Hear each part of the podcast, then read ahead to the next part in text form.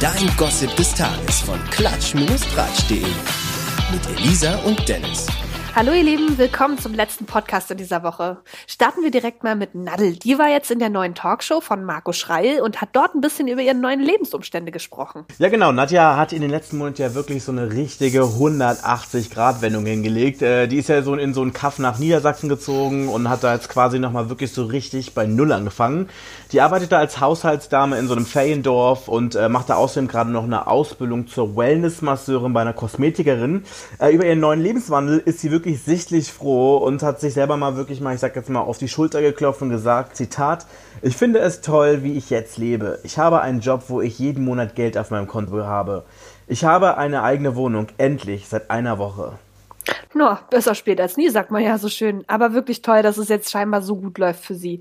Über eine Sache freut sie sich aber ganz besonders, stimmt's? Ja, richtig. Vor allem der Punkt, dass sie jetzt endlich mal ihr eigenes Geld verdient und ihren ja, Lebensunterhalt selbst bestreiten kann. Das macht sie richtig stolz. Da hat sie gesagt, das habe ich alles selbst geschafft und von meinem Geld erarbeitet.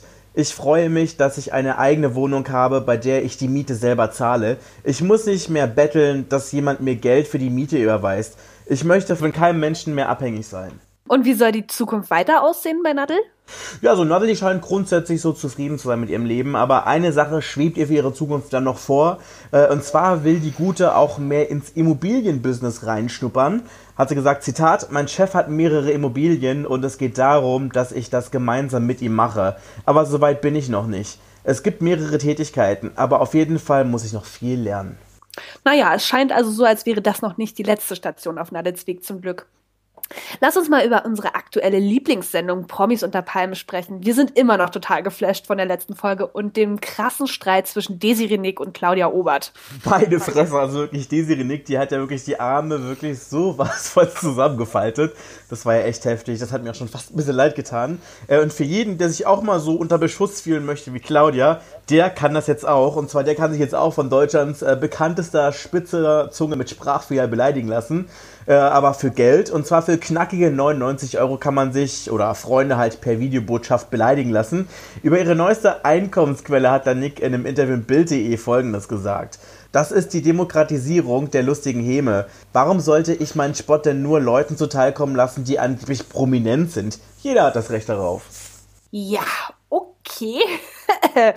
Während sich Leute in der Quarantäne den Ranzen anfressen, verfolgt Rainer Kalmund weiterhin sein Ziel abzuspecken. Was gibt es da Neues, Dennis? Jo, Anfang des Jahres äh, hat er sich ja den Magen verkleinern lassen. Dadurch äh, soll so ein schnelleres Sättigungsgefühl halt einsetzen und dadurch soll man dann halt in der Theorie recht schnell abnehmen. In der Regel sogar so zwischen 20 und 50 Kilo in den ersten sechs Monaten. Also das ist dann doch ganz schön gewaltig. Ja, und beim Kali läuft es eigentlich auch schon. Der wiegt jetzt äh, nur noch 146 Kilo. Anfangsgewicht, also Ende 2019, war ja 176 Kilo. Also hat auf jeden Fall schon ein bisschen was abgenommen.